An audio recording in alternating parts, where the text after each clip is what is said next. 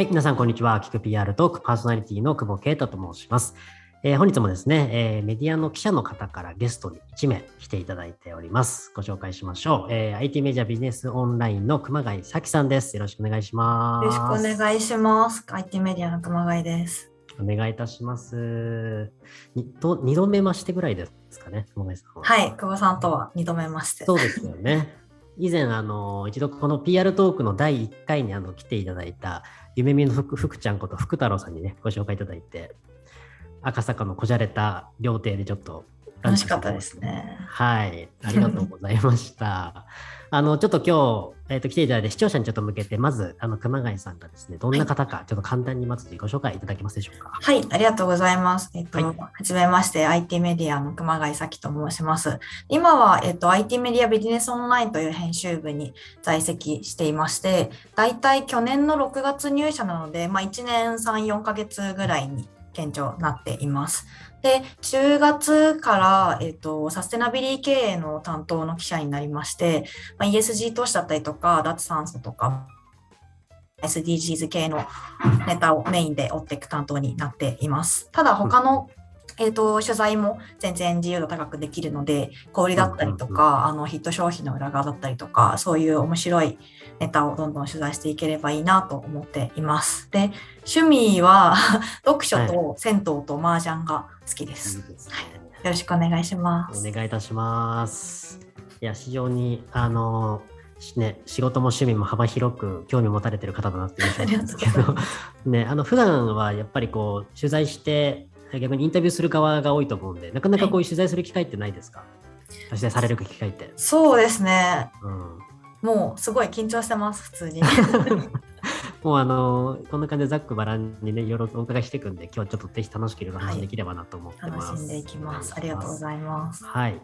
でそうですね、熊井さん、あの、その、まあ、IT メディアビジネスオンラインで、えっ、と、記者をやられてると思うんですけど、あの、まあ、もともとね、この学生時代から、その IT 界隈でこう、働きながら、こう、PR 会社を経てメディア業界に来てるっていうのをお伺いしていたんで、こう結構様々な立場で、こう PR っていうものになんか携わってるっていうこうキャリアのこう面白さと、あとはね、あの、そういうちょっと人間的な魅力も惹かれまして、本日はちょっと一度お話お伺いしたいなと思って、お呼びさせていただいた感じでございます。ありがとうございます。はい。で今のそのメディア、IT メディアさんで、えっ、と、に転職されたのっていうのは、えー結構まだ最近なんでしたっけ？去年の6は月入社ですね。うんやっと1年とちょっと経ったっていそうですよでねで、もともと PR 会社にいらっしゃったんですか？そうです。もともと新卒で PR 会社に入って、本当にちっちゃい、はいはい 5, 5人ぐらいしかいない 会社にうんうんうんうん入りました。はいそうなんですね。そこからなんかなんでこうメディアの方に転職しようっていうふうに思ったんですか？もともと、あのー候補向いてないなっていうのに入ってうん仕事をする中で気はいづい。たんですよ。そうなんですか？で、あのーまあ、一番大きい理由としてはすごいうん。飽き性なんですよね、私。うんでうんうん。PR のその、まあ、代理店だったのでこうん。うスポットの企画案件とかイベント系の企画案件とかもあったんですけど、うん。まあ、大体こう年間契約のお客さんクライアントが多くてこうなんていうんですかねその、まあ、どう情報発信を年間通してしていくかだったりとかその発信した情報をどうこうメディアの方々に取り上げていただくかみたいなそこの、まあ、戦略練るのとこう情報の提案の繰り返しでうんうんなんかこう結構そこの行き来に飽きてしまってでこう取材に同席してると結構新しい発見もあると思うんですけどそういうのが持続するのって最初の23回だったりとかして私の場合。でなんか取材にこう行く中だったりとかメディアの方と会う中でなんかこっちのがた楽しそうじゃない仕事っていうふうに思い始めたのがきっかけでしたね。なるほどね。はいまあ、これ結構昔からいろんなことにやっぱ興味持ってアンテナ張ってるみたいなタイプだったんですか？熊井さん。なんかうん。あの自分自身でうん。すごく好きなものって実はあんまりなくてなんですね。自分が好きな友達とかあの、はいはいまあ、パートナーとかが好きなものを一緒に好きになったりとか。なんかそんなにないんですよ。まあ普通に本とかはめちゃくちゃ読むんですけど、うん、何か特定のサービスとかプロダクトに対する愛着とかこだわりみたいなのがあまり持てないタイプの人間で、うん、なのでそう考えると結構 PR って水と油な感じだったなっていうのは、はい。ね、今になっての反省点なんですけど。そういうことですね。そのメディアだと逆にこういろんな人というかいろんな企業と接して興味あるところをなんかまあ相手の話を聞いていくっていうことなんでそれは向いてるって感じましたか？そうですね。あの、うん、やっぱり一旦こう終わりが分かりやすいというか編集記者の仕事、はいはい、もちろんその特集ベースで追っていくとか、うん、なんかの一つの事象をこうロングスパンで追いかけていくってなるとこともあると思うんですけどでもそれも結構出てくる情報って次から次へと変わってくると思うんですよね。なので、はいはい、常に新しい情報がアップデートされるっていうのがすごく性に合っていて。そうですね。だからこのあこの情報ってこことつながってたんだとか、なんかあの業界ではこう言ってるけど、うん、それってなんかこの業界にも影響してくるんじゃないかとか、うんうんうん、なんかなんていうんですかね、こう散歩してて新しいこう道にパッと出た時に、あこことここってつながってたんだみたいな感ってあるじゃないですか。はいはい、なんかああいうのが結構編集記者の仕事って多いなと思っていて。うん、なんかコネクティングドットなんですかね。なんかそういうのがすごく楽しいなっていうのは思いますね。そういうことなんですね。確かに、あの、まあでも PR なんかのね、企業の本当中の PR パーソンとかって、まあ、ある意味ね、その企業を軸にいろんな社会をつなげていく仕事だとは思うんですけど、はい、やっぱりベースとしてね、確かにそのご自身、今のこう、あの、企業とかサービスに一旦こうやっぱりね、根を張って、そこから広げていくっていう仕事だから、う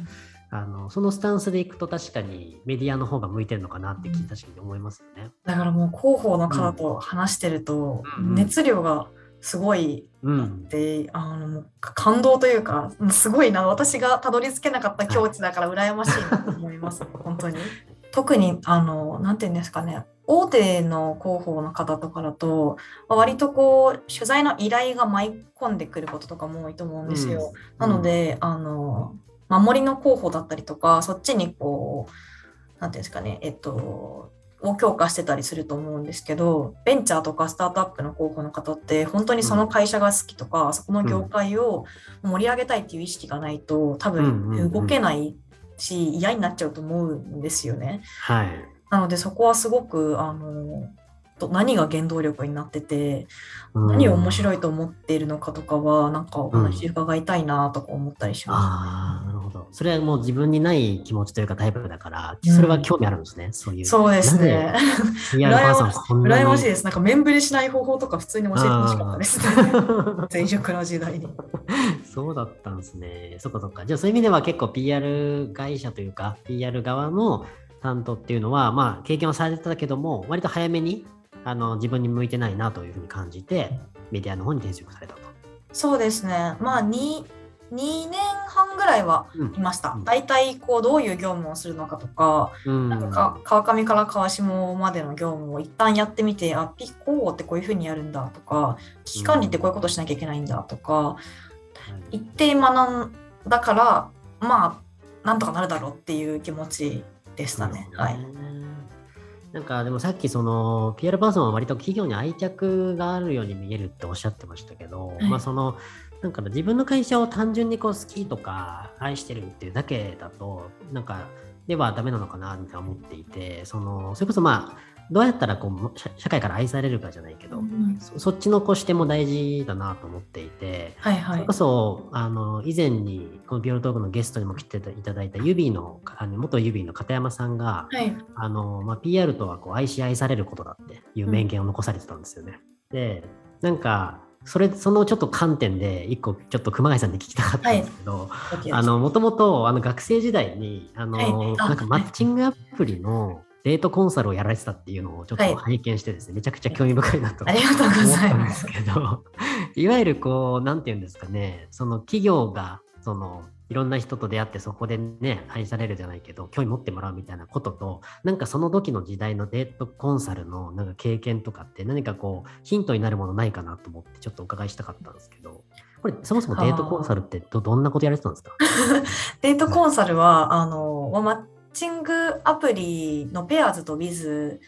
であると思うんですけど、うんうん、あのあれで一時期そのいいね数が日本で3位だったことがあるんですね。すごいです、ね、で、まあ、あれ結構ハックできるんで、なんか本気出せば誰でもできると思うんですけど、うん、で、その中で、まあ、100人以上ともう数えてないんで分かんないんですけどデートをしていて、はい、その時の経験を踏まえてやってたのがデートコンサルテストで具体的に例えばなんか夕ご飯一緒に食べに行けますとかってなるとするじゃないですかデートって。でそういうなんかデートを1回するんですよ。でデートのその、まあ、お店どこにするかとかいつ会うかとか、うん、そういうデート前と、まあ、デートしてる最中一緒にご飯食べてる最中と、うん、デート終わった後にどういうコミュニケーションを取るかみたいなそこの3つのフェーズにおいてその良かったコミュニケーションとか良かった振る舞いとか逆にもっとこうしたら良くなるのにみたいな、うん、あの点をレポートフィードバックレポートとしてあのまとめて あのお渡しするっていうすごくないですか？仕事を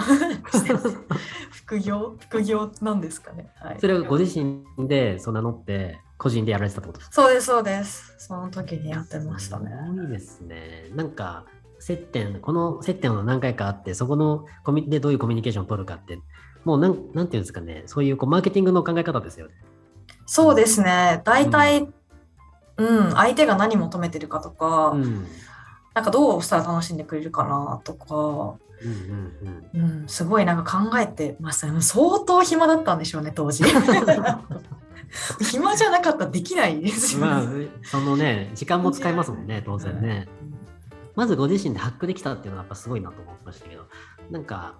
割とそういう論理的にというか、組み立てて、その体系化するみたいなのが得意なんですか？いや、苦手なんですよ。あ、そうなの？全然得意じゃなくて、マッチングアプリに関しては、あの、うん、大学時代に始めたので、まあ、すごい、こう、時間があったんですよ。大学4年生で卒論もなんかもうほぼ終わっててみたいなタイミングだったの。で、授業もほぼなくてみたいな感じで、暇だったんですよ。で、まあ、当時インターンはしてたので、その、大学で出会えない人とは出会えてたんですけど、はい、なんかもっとその領域から外れた人と会いたいなみたいなのを思っていて、うん、でマッチングアプリを始めたのがきっかけだったんですよね。でただやっぱりなんか当時からその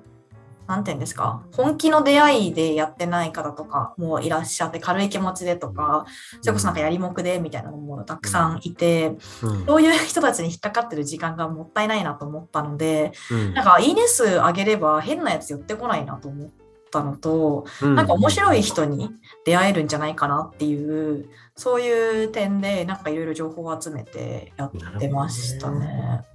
あのね、以前そのデートコンサルで取材された記事があるんで、ちょっとそれもぜひ貼っとくんでね、はい、皆さん見ていただきたいんですけど、こういいねの多い人はいい人ですと。これがあると、まあ、モテスパイラルに突入するということなんですね。懐かしい、もう全然自分で覚えてない記事ですけど、内容。モテスパイラル突入しますね。あの女の子、男性って、まあなんか一概に言えないと思うんですけど、当時はその、はいはいえーとまあ、男性ってそのみんながいいって言ってる女の子が好きみたいな節があるなと分析を勝手にしていて、うん、なのでそのよくわからないけど「いいね」が多い子はなんか良さそうみたいな。うん、いいバイアスがかかるのでなんかみんなが勝手に「いいね」してくれるんですよね、はい、黙ってても。なるほどね。うんうんうん、なんでその域に突入、まあ、大体なんか初日から始めて、えー、と3日目ぐらいでに200とか150いいねぐらいついてると、はいはい、その後自然に増えてくるんですけど、ね、そういうのとかなんかやってましたね。ツイッターとかのね、バズとかもなんか近いですよね。あ、あると思います。うん。なんかいわゆるこう、このモテスパイラルに、それこそ企業もね、ここに突入できたらめちゃくちゃ理想だなと思いますよ。そういう採用候補者とか、うん、まあお客さんとかメディアから引っ張りだこになる状態。結構でも企業だってね、その、いわゆるそういう状態になっていくメガベンチャーとかもあるじゃないですか。なんかそれってやっぱりみんながいいねって言ってる状態なのかなと思ってて、すごくそれをちょっと感じたんですけど。おっしゃる通りだと思います。まあ、ですよね。シャープさんとかが上手ですよね。うんそうですよね、ツイッターとかは。で、ここの経験からなんか PR パーソンが使えるエッセンスみたいなものって なんかあります ?PR パーソンが使えるエッセンスは、はい、あでも、あの、そうですね、こっそのメディア側に来てすごくよく感じるようになったのは、うん、やっぱり、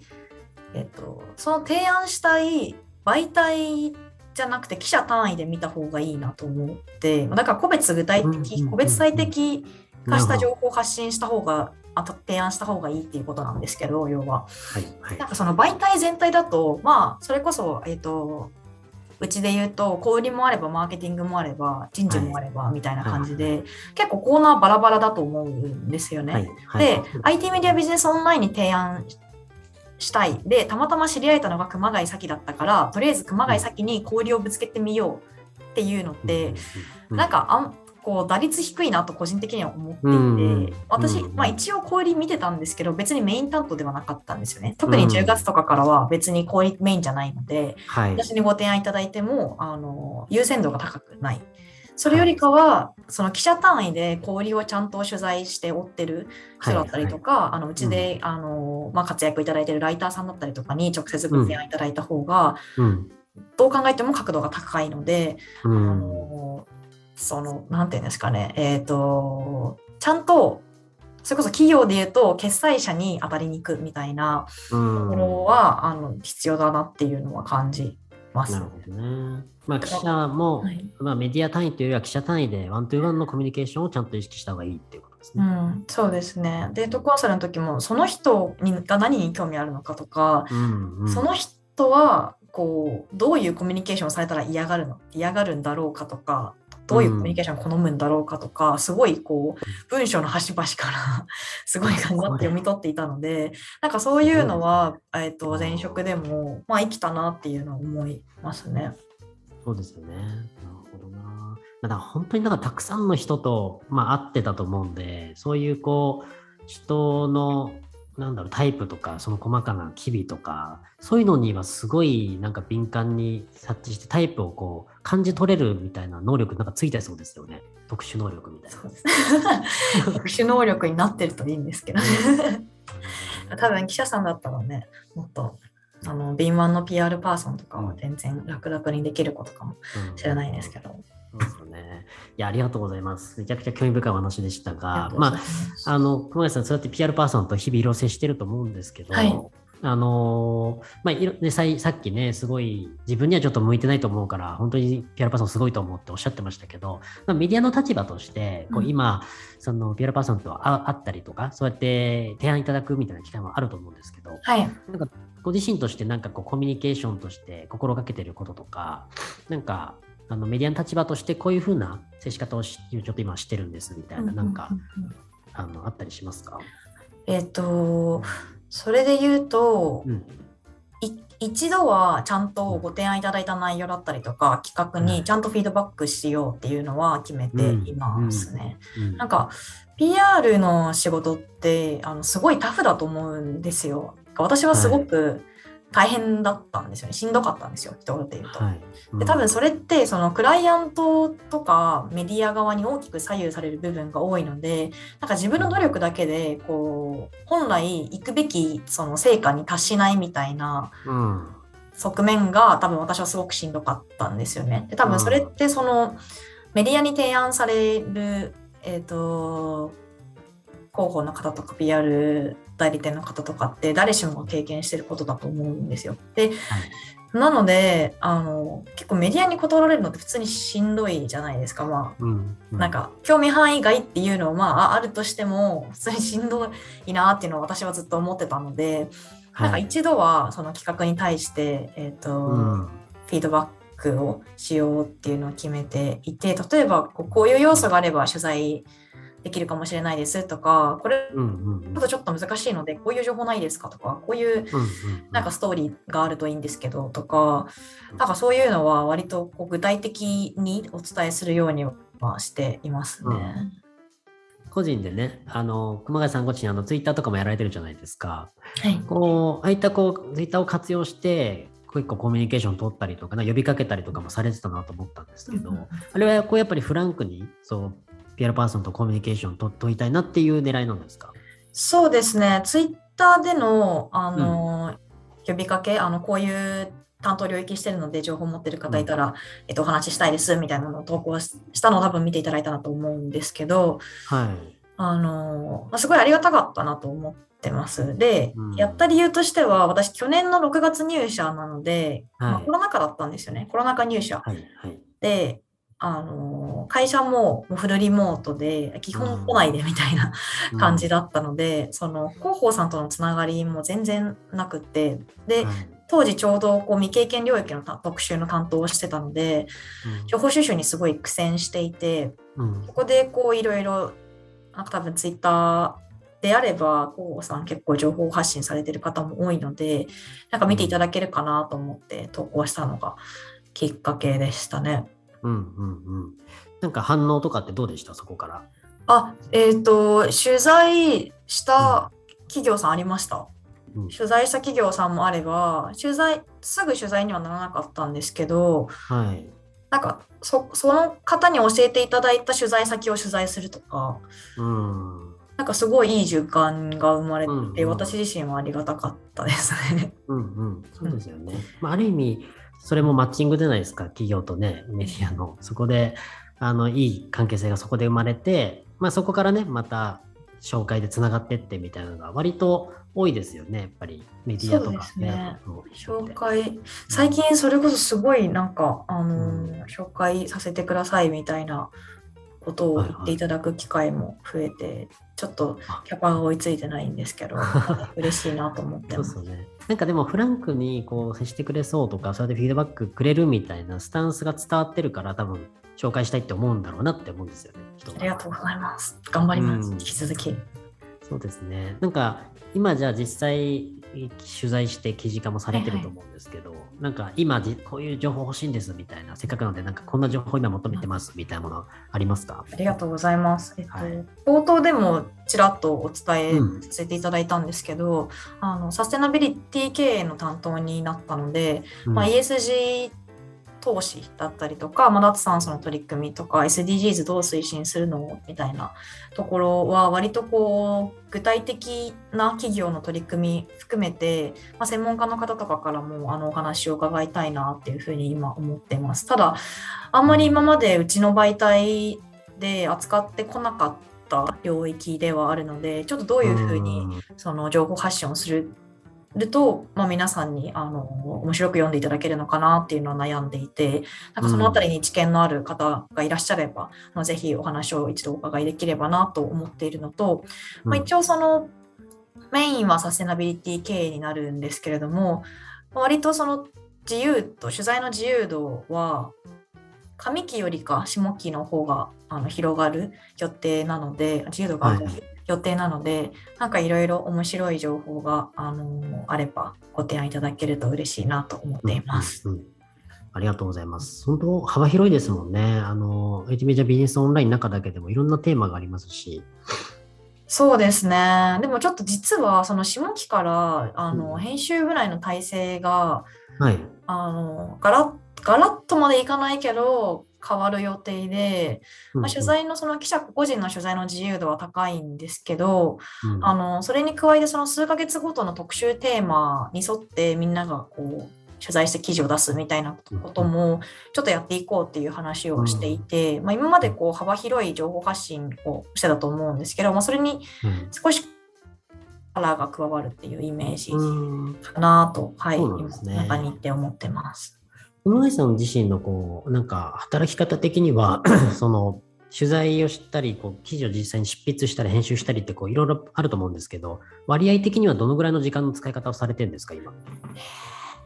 上期と下期で、多分大幅に変わるんですけど、上期は割と、特定の特集テーマを持ってたんですよね。うん、なので、そこに関する取材だけをすればよくって、はい、であとはその内部の営業とかとの連携みたいなのがあったんで、その内部での連携業務がま3割とかで、あとは記事執筆とか編集とか取材とかに7割、ま6割ぐらい最低で、あと1割はこう採用イベントに出たりとか、なんか社内のそういう、なんていうんですか、こまごましたことをやってましたね。うんうんうん。じゃあ結構自信自分でやっぱ執筆するってこともかなり時間としては多い。そうですね。下期はもっと増えると思いまあ、8割ぐらいになるかなと思いますね。そういうことですよね。あのなんでまあこれを聞かれた方はそうですねぜひあのそのテーマだったりね知見のある方だったりはまずはちょっとこうご連絡フランクにでも情報いただきたいっていうとこですよね。いただきたい。はい、うんうんうん。情報いただきたいです。そうですよね。まあ、ツイッターとかでエッセンスでも発信されてますし、ぜひ皆さんチェックしてみていただければなと思っております。ありがとうございます。じゃあちょっとですね、いろいろとあのご自身のことも含めていろいろお伺いしたんですけれども、あのちょっと、えー、最後ですね、締めの方に移らさせていただければと思っております。はい、そうですね、熊谷さんご自身、今ちょっと今後の展望みたいなこと、あのもちろんお伺いしようかなと思ったんですけど、どうですか？今、10月以降でなんかプラスでこういうことやろうと思ってるとかって、なんかあったりします？なんだろう、やろうとしてることですよね。はい。さっき趣味めちゃくちゃあったじゃないですか。趣味の時間あります？趣味の時間、ないんですよ。ないんですよっていうのもあれなんですけど、あなんかすごい私めちゃくちゃ飲んでたんですけど、はいはい、最近全然飲んでなくって。あそうですか夜毎大体出てたんですね？飲みとかで。えっ、ー、と一応あの、うん、マイルールとして、うん、その入社1年は、うん、えっ、ー、と月日から木は飲まないって決めてたんですよ。はい、金土は飲んで OK っていうふうにしてて、あのまあ、平日は仕事したいみたいな、はい、あののがあったら飲まないって決めてて、はい、でもなんかその金土にもう取り返すように飲んでたんで。もう鳴らしたら全なんか鳴らしたら週4ぐらいで飲んでるみたいな感じの飲酒酒量だった取り返す必要あるのかで最近はなんかまあ仕事ちゃんとやりたいなっていうので最近なんですか6月去年ぐらいはなんかまあちょっと平日の中日とかにもちょっと軽く飲んだりとかしてたんですけど、うん、最近はなんかまたその自分が全く今まであのちゃんと触れてこなかったところを取材することになるので、うん、なんかいろいろ勉強したいなとかは思っているのと、なんか温めてた企画とかもあの23本あってそれも進めなきゃなとか思ってるので、はい、なんか集中すると、頑張りたいなと思いつつやっぱりなんかあの広報さんとか結構飲まれてるじゃないですか、うん、あの同業者間で、うん、そういうのは羨ましいなと思いながら、はい、見てるのでもしタイミングが合えばお誘いいただけると嬉しいなという感じです。そうですよね。結構メディアの方呼ぶとすごく皆さん喜ばれますしそういうコミュニケーションすごい取りたいですね。ぜひぜひ。はいぜひあの久保さんめちゃくちゃこういう関係広いと思うので何卒よろしくお願いします。呼ばせていただきます。ありがとうございます。そうですね。あの、まあ、なんか視聴いただいている PR パーソン向けにのメッセージとしては、そうやってちょっとお声かけしお声かけしてくださいみたいなところですかね。はい、あの情報いただけると、うん、とてもとても助かります。ありがとうございます。いや、ありがとうございます。今日はなんかいろいろとあの IT メディアさんの話もそうですし、熊谷さんご自身の興味とかどんな人なんだろうっていうのはすごく僕は興味があったので、今日いろいろとお伺いできて楽しかったです。あれですね、普段ってあの最後にあの高円寺の銭湯でバイトしてるって本当ですか？あ、高円寺の、はい、銭湯にいます。はい、小杉湯という、はい、あの結構銭湯界隈だと有名な、はい、取り組みをたくさんされてる銭湯、老舗銭湯で、はいはい、バイト、副業をしてて、毎週水曜日います、ね、水曜日。あ、で行ったらお会いできるんですか？あ、います、います。あの言ってくれれば、はい。さんに。あ、ありがとうございます。じゃあ、あの、熊井さんにお会いしたい方は、えー、水曜日に高円寺の銭湯、小杉に行くっていう手もありますと。いうこと そうです。そこで、はい、あのリリースとか別に持ってきていただければ、はい、受け取ることができます。いいですね。戦闘コミュニケーションはすごくいいですね。そうですね。そこに来るのが一番確かになんか勝ち筋かもしれないですね。いいすねその場で迫られたら私も何かしら反応せざるを得ない そうですね。銭湯でなんかそういう会やっても面白いですね。うん、確かに強行手段ですが、はい、全然ウェルカムです。お風呂入ってください。ぜひついてに。いろんなところにちょっとね、質問されてる熊谷さんですが、今日はいろいろとお話をお伺いしてありがとうございました。ありがとうございます。はい。それでは、えー、今日は終わりたいと思います。改めまして、熊谷さん、えー、今日はですね、IT、えー、ビジネス、えー、オンラインの、えー、熊谷咲さんにお越しいただきました。本日はありがとうございました。ありがとうございました。